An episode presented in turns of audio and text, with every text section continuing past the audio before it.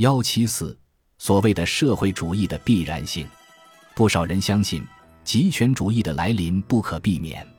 他们说，未来的潮流必然把人类带向一种由全知全能的独裁者主宰一切人类事物的制度。反抗这种神秘的历史命令是徒劳的。确实，大多数人缺少智力和勇气去反抗一场大众运动，无论它多么有害和脑残。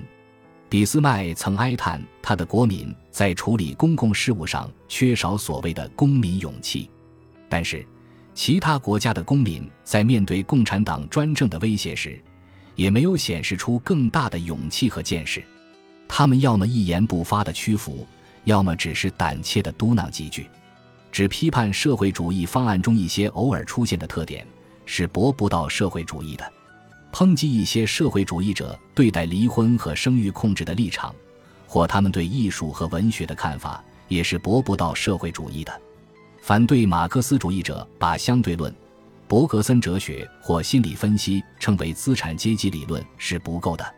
从布尔什维主义和纳粹主义中只发现了他们反基督教教义的罪行，等于认可这些血腥方案的其他内容。另一方面，因为某些跟极权主义的政治和经济原则无关的所谓成就而赞美这种政权，乃是一种愚蠢透顶的表现。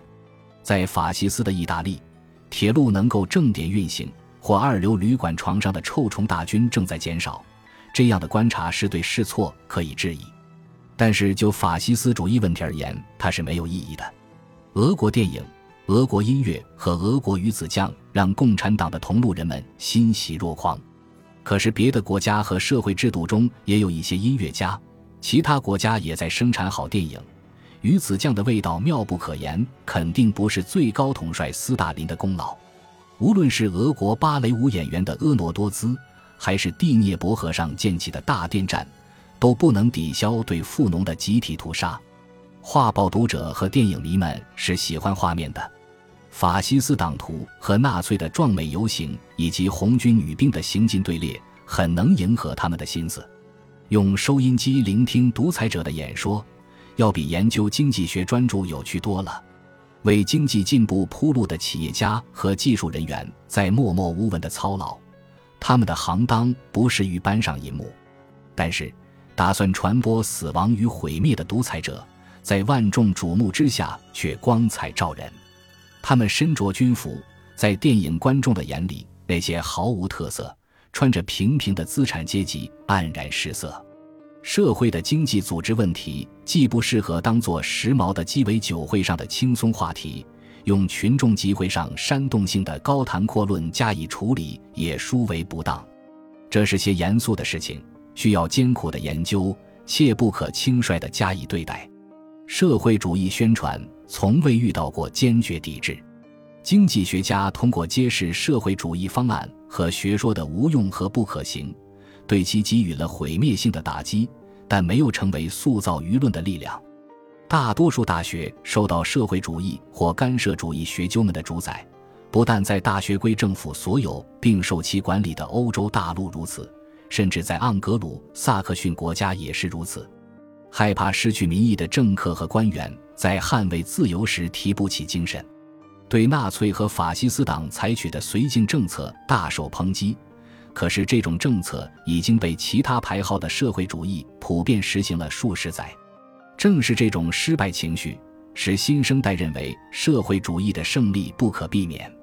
事实上，群众并没有狂热地追求社会主义，也并非没有办法阻拦他们。群众喜欢社会主义。